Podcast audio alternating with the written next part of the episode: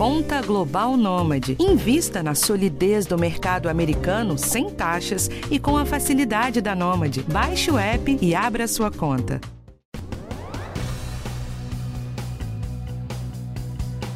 A ou redução das bochechas, é hoje um dos procedimentos estéticos mais procurados nas clínicas de todo o país. Apesar de segura, quando tem as devidas indicações e é feita por profissionais habilitados e em lugares preparados para o procedimento, cada vez mais viralizam nas redes sociais os vídeos de pessoas arrependidas com as cirurgias que não foram bem realizadas. Elas expõem imagens de rostos deformados ou derretidos, como costumam falar. Fato é que a bichectomia não é para todo mundo. Ela tem riscos, como todo procedimento cirúrgico. Pode lesar nervos da face, por exemplo, e nem sempre eventuais erros são reversíveis. Por isso é muito importante pensar bem antes de fazer e tomar bastante cuidado na escolha dos profissionais. No episódio de hoje, vamos ouvir depoimentos de algumas pessoas que fizeram a bichectomia e conversar com o cirurgião plástico e crânio-maxilo-facial, professor da USP e médico do Hospital Albert Einstein, Dove Charles Goldenberg. Eu sou Valéria Almeida e esse é o podcast do Bem-Estar. Doutor Dove, bem-vindo. Por favor, explica para a gente, para começar, o que é a bichectomia e para quem ela é indicada. Bom, tudo bem com vocês? A bichectomia ela é uma cirurgia em que se faz a remoção de uma área de um acúmulo que nós temos naturalmente na face de gordura, que fica na região da bochecha e o termo bichectomia é, é usado porque esse é, acúmulo de gordura, que a gente chama de corpo adiposo da bochecha, também é conhecido como bola de Bichat. Bichat foi um anatomista francês uh, que nasceu no século XVIII e que estudava muito a constituição dos tecidos e acabou ganhando esse nome. Né? No passado se dava muito o nome dos, dos pesquisadores aos tecidos que se descobriam, enfim. Então, uh, esse corpo de gordura que nós temos na região da bochecha, em alguns pacientes, pode causar um, um certo abaulamento ou deixar a face um pouco mais gordinha, principalmente na região abaixo da maçã do rosto, abaixo do osso zigomático. Então, quando você tem esse, uh, essa bola de bichar num rosto mais arredondado, remover parte desse componente de gordura pode tornar a parte média e inferior do rosto um pouco mais triangular do que é, quadradinha ou retangular. E alguns pacientes buscam isso quando se sentem é, incomodados com essa questão do rosto ser um pouco mais de uma forma mais arredondada. E algumas vezes, em alguns procedimentos, outros que nós fazemos em que o objetivo é alterar a forma da face, a retirada parcial dessa gordura pode fazer parte uh, desses procedimentos como um refinamento técnico. O senhor falou sobre um procedimento para um rosto redondo. Qualquer pessoa, magra ou obesa, pode fazer? Quando a gente fala de formas de face, formas de rosto, e a gente, a gente classifica um pouco o rosto em função da sua largura, da sua proporção vertical e se o rosto tem algum grau de assimetria. Lógico que para qualquer procedimento, o ideal é o paciente estar numa condição estável, inclusive com relação ao seu peso. Então, um paciente que está muito acima do peso, não vai resolver o seu problema do rosto estar mais gordinho fazendo uma bichectomia. Né? É, idealmente, a gente faz o procedimento quando o paciente está numa condição estável. Então, quando é uma pessoa que tem um rosto é, que tem um, uma proporção de que a largura é um pouco maior em relação à altura, ou seja, um rosto mais quadrado ou mais arredondado, aí sim é a indicação mais precisa para se fazer esse procedimento cirúrgico. E qual é o passo a passo da cirurgia, doutor? A cirurgia ela é normalmente é, realizada em ambiente hospitalar. Vamos abrir aqui um parênteses para falar assim. uh, toda abordagem cirúrgica ao paciente, ela vai ser, ser ela é seguida de uma série de cuidados e precedida de uma série de elementos que começam com um bom diagnóstico. Então, quando você faz o diagnóstico adequado e tem uma boa indicação do procedimento, a chance de você ter bons resultados é maior. A cirurgia da bichectomia, que uh, parece algo simples, mas não é, uh, é algo relativamente rápido, relativamente de baixa complexidade técnica, mas ele exige um certo conhecimento da região para você exatamente não uh, correr riscos de causar lesões indesejáveis. Então, normalmente, esse procedimento é feito num ambiente hospitalar adequado, com todos os cuidados aí de uh, limpeza, asepsia, é, cuidados com relação à parte anestésica, né? É, é, você, em geral, tem o um anestesista junto com você. Preferencialmente, esse procedimento deve ser feito sob anestesia geral. Eu vou explicar já já o porquê disso. E isso é feito, então, por um acesso que a gente faz por dentro da cavidade oral. Numa posição correta, a gente consegue, com uma pequena incisão, chegar quase que diretamente nesse acúmulo de gordura e aí faz uma remoção uh, cuidadosa, não completa e frequentemente simétrica, ou seja, que a retirada dos dois lados sejam semelhantes para que ao final o resultado seja de, de simetria facial. Todo procedimento ele requer uma série de cuidados para que a gente garanta segurança completa do paciente. E essa segurança completa do paciente depende de um controle adequado uh, da via aérea, da parte respiratória, quando nós estamos manipulando a cavidade oral. Né? Então, um paciente que vai fazer um procedimento dentro da boca, ele tem que estar preferencialmente bem acordado ou bem anestesiado. Quando a gente está no meio do caminho e esse paciente eventualmente tem algum sangramento ou algum acúmulo de um pouquinho de saliva, ele pode eventualmente é, tossir, engasgar, broncoaspirar esse, esse conteúdo líquido, isso pode gerar uma pneumonia e outras complicações. Então, esse cuidado é muito importante com qualquer procedimento dentro da boca. Então, isso vale para a bichectomia também. É, eu, como cirurgião plástico, prefiro fazer esse procedimento no hospital, com anestesista, acaba sendo mais rápido, a recuperação acaba sendo até mais tranquila para o paciente. Doutor, estão viralizando muitos vídeos de mulheres que se dizem arrependidas com o procedimento. Um deles que a gente recebeu é da Karina Lima, de 26 anos. Ela fez a cirurgia com uma dentista e um farmacêutico. Vamos ouvir o que ela disse. Já no ato cirúrgico, eu já tinha percebido que tinha dado errado. Eu sangrei bastante, eu senti muita dor e eu passei muito tempo com a boca aberta. E conforme foi desinchando o meu rosto, eu fui percebendo que ele foi ficando derretido. Um resultado bem diferente do que os profissionais tinham me prometido.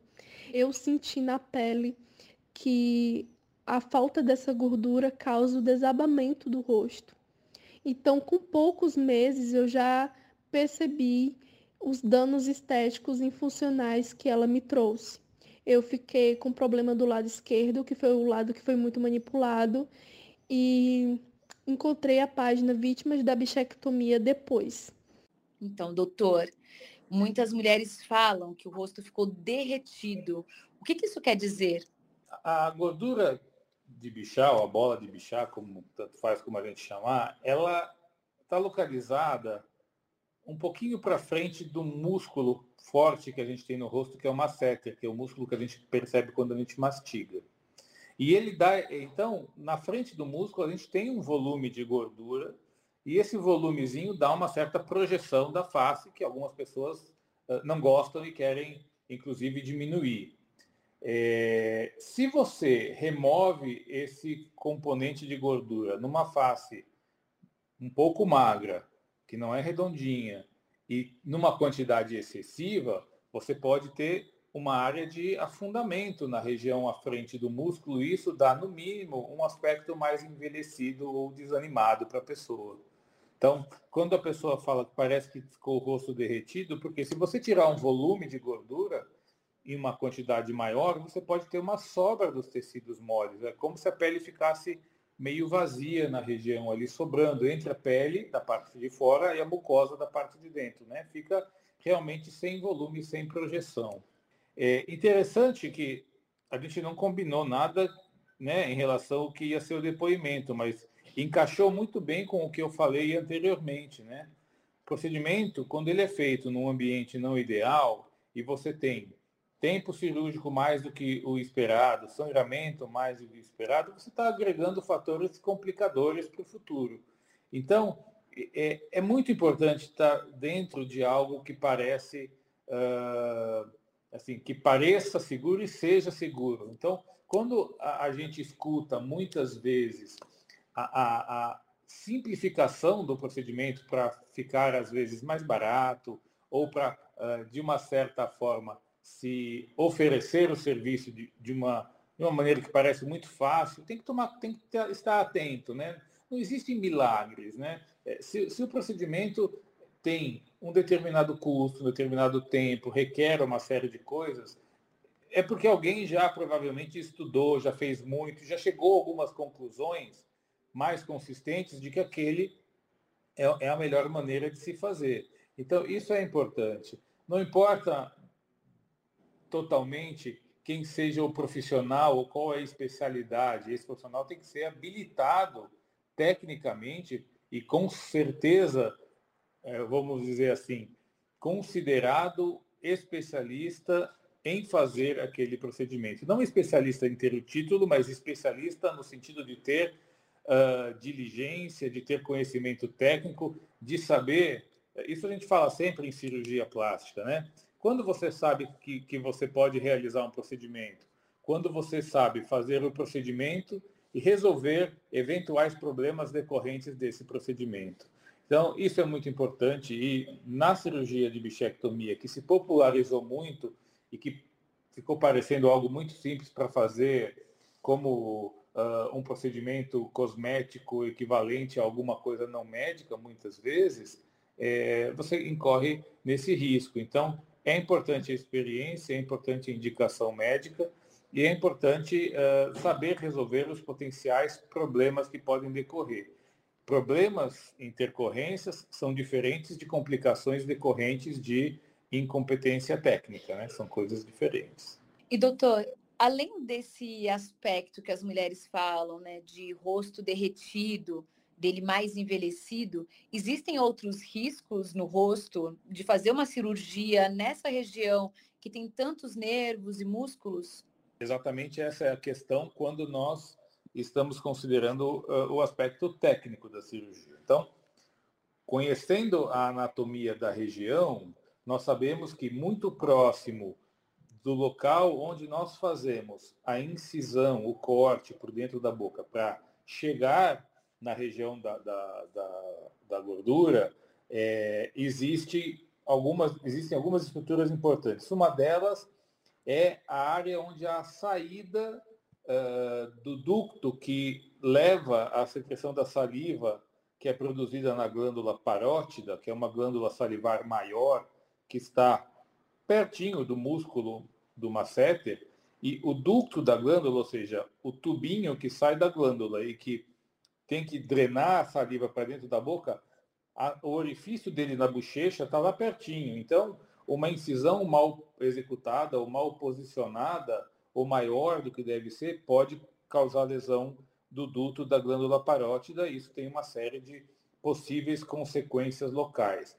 Da mesma forma, esse componente de gordura está intimamente em contato com os ramos do nervo facial. O nervo facial é um nervo que sai da cabeça, de dentro do, da cabeça, e que uh, ele emite uma série de ramos na face que vai inervar diversos músculos que nós temos na face. Então, cada ramo inerva de um, um, ou dois ou três músculos na face. Se você tiver uma lesão de um determinado ramo, você pode ter uma paralisia da função de um determinado músculo e isso pode gerar uma alteração motora eventualmente definitiva. Portanto, a, as complicações que podem acontecer, em geral, decorrentes de uh, movimentos inadvertidos ou questões de desconhecimento técnico não são tão simples assim.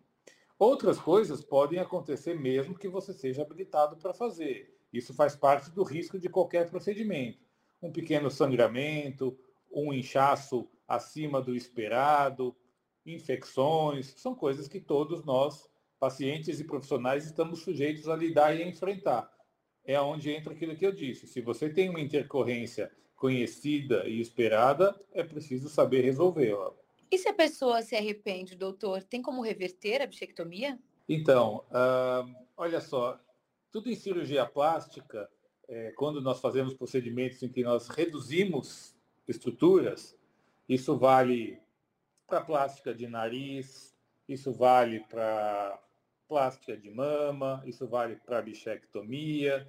É, eu diria que, de uma forma geral, é muito mais fácil diminuir um pouco mais do que tentar aumentar o que foi diminuído demais.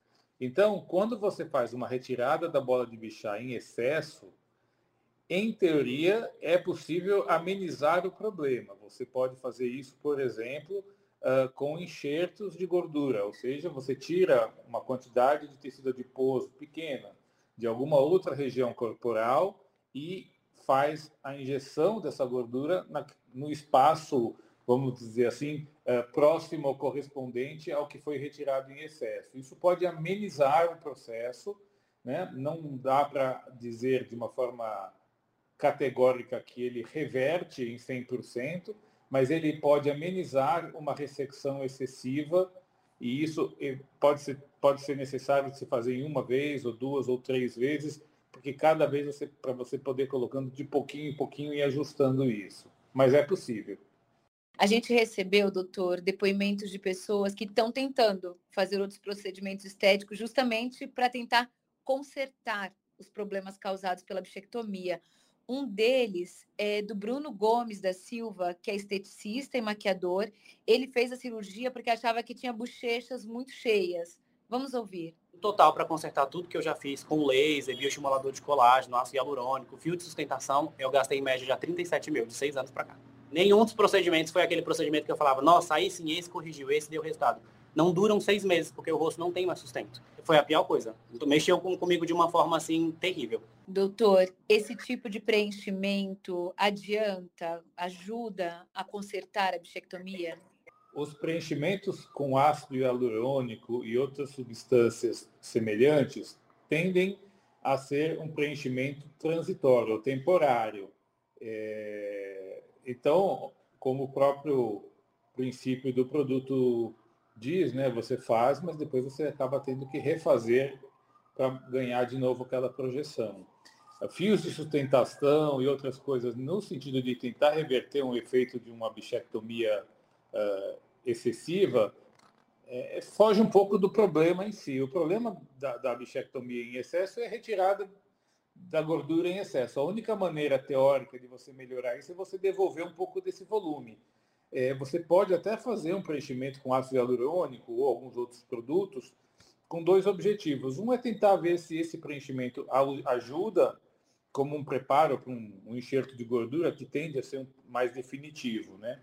O problema do enxerto de gordura é, é que você precisa colocar uma quantidade pequena, muitas vezes, por etapa, para que essa gordura inserida, injetada, ela integre, ela fique viva, ela consiga sobreviver sendo nutrida pelos tecidos ao redor. É como você colocar num pequeno vaso muitas sementes. Se você colocar muitas sementes num vaso pequeno, provavelmente nem todas as sementes vão conseguir germinar, porque falta nutriente para todas elas. Então, você tem que, às vezes, fazer isso em etapas. Né? Mas é possível uh, melhorar, sem dúvida nenhuma. Você vê que muita gente reclama da bochecha ou do rosto largo e nem sempre o problema é da, da região da bola de bichar. Se confunde algumas vezes é, o alargamento da parte óssea da face, então a face esqueleticamente mais retangular ou mais quadrada, e daí na hora que você tira a bola de bichar, você acaba deixando esse uh, contorno do, da parte óssea mais evidente. Então o rosto fica mais esqueletizado mesmo, muito fundo no que devia não ser tão fundo. Então, isso é um problema, muitas vezes, do diagnóstico que implica na indicação do que fazer. Né? E nós temos um outro depoimento aqui, doutor. Esse é o da Fabiola Bianchi, que é escrivã. Ela se arrependeu da cirurgia e, além dos preenchimentos, ela decidiu engordar para disfarçar os resultados da bichectomia. Hoje eu sou obrigada a me manter acima do meu peso, pelo menos uns 10 quilos acima do meu peso, para disfarçar esse afundamento né, que, que, que, a gente tem no rosto. Muitas vítimas é, ficam com depressão, é, com dificuldades de sair de casa é, e sentem um sentimento de culpa, se sentem culpada por terem feito o procedimento. Doutor, quais são os cuidados que as pessoas devem ter para evitar que a cirurgia dê errado? Bom, começa por procurar um bom profissional, né? Eu sei que é difícil dizer isso e as pessoas muitas vezes falam, mas como é que eu vou saber que o profissional é bom ou não é? Não está escrito, né, em lugar nenhum, ou no consultório dele que ele é ruim. Obviamente que ele vai dizer que ele é bom.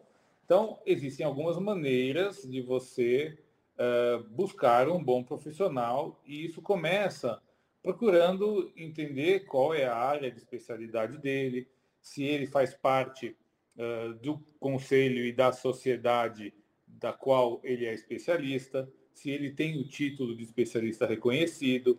Não custa nada dar uma olhadinha no currículo médico dele, que é diferente do número de seguidores, né? É, obviamente que uma pessoa que tem muitos seguidores é, pode ter também um ótimo currículo, mas não obrigatoriamente. Então, é, tentar ir um pouco além na questão de conhecer quem é o profissional.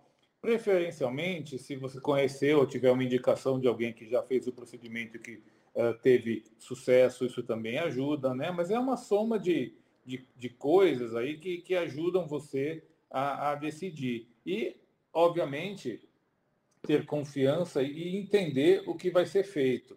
Então, um profissional bem preparado, ele não vai ter nenhum problema em te explicar com detalhes o que vai ser feito, te explicar com detalhes quais são os riscos envolvidos na realização do procedimento, te explicar com detalhes se você tem ou não indicação de fazer e se não tiver, ele tem, ele vai te dizer, olha, você não tem que fazer isso ou aquilo. Então, é, é essa relação de sinceridade, de confiança, ela é fundamental para que se, se atinja o mais importante dentro da cirurgia plástica, que é, é o encontro da expectativa do paciente com o resultado obtido. Quanto mais perto o seu entendimento está daquilo que vai ser feito, mais a sua expectativa vai se aproximar do resultado a ser obtido e mais contente você vai ficar. Esse eu acho que é o, o grande ponto de qualquer cirurgia, incluindo a bichectomia. E realmente, quando você fez um procedimento e não ficou contente do, com o resultado, é preciso entender o que aconteceu e se houve algum problema técnico, buscar resolvê-lo. Né? Não acho que engordar ou viver acima do peso seja a melhor alternativa. Existem outras formas de se resolver o problema. É, e aí, caso a caso, é importante estudar, analisar e oferecer para o paciente as alternativas. Doutor, quando o senhor diz que precisamos escolher um bom profissional, hoje em dia, quais são os profissionais habilitados para fazer a bichectomia? A gente entra aí num, num campo muito delicado, né? É, eu vou explicar por quê. É, existem diversas profissões na área de saúde. Existe o médico, com toda a sua especialização, etc.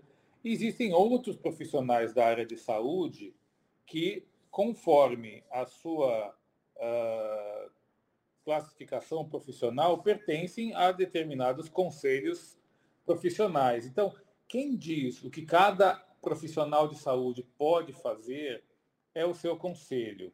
Então, se o conselho regional de uma determinada área profissional diz que o profissional é habilitado a fazer, juridicamente, legalmente, ele tem uh, respaldo para realizar. A discussão acaba acontecendo num outro patamar, em que uh, se discute muitas vezes se alguns procedimentos são considerados de competência médica exclusiva ou não. Enquanto isso não é decidido, a gente vai encontrar profissionais de outras áreas profissionais realizando alguns procedimentos cirúrgicos ou invasivos nos pacientes.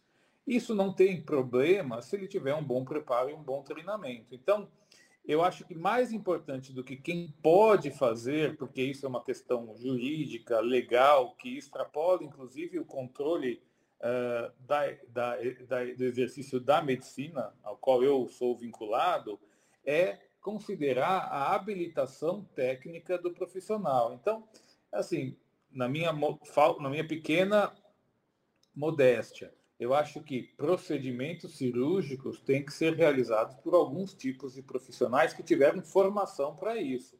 Formação médica, formação cirúrgica, treinamento com pacientes, conhecem uh, todos os detalhes da manipulação pré-cirúrgica, do procedimento, dos cuidados pós-operatórios.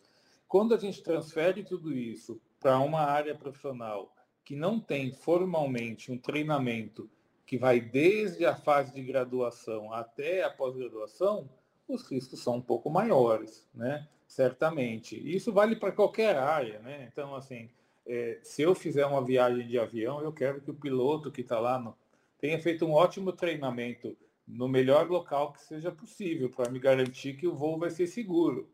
Mas se ele não tiver feito, ele coloca todos os passageiros em risco. É uma questão de responsabilidade individual também, né? Então a gente entra aí numa, numa discussão até filosófica de quem pode e quem não pode fazer, mas é, o mais importante é quem está habilitado e não está habilitado tecnicamente, e isso é um pouco do foro íntimo do indivíduo, né?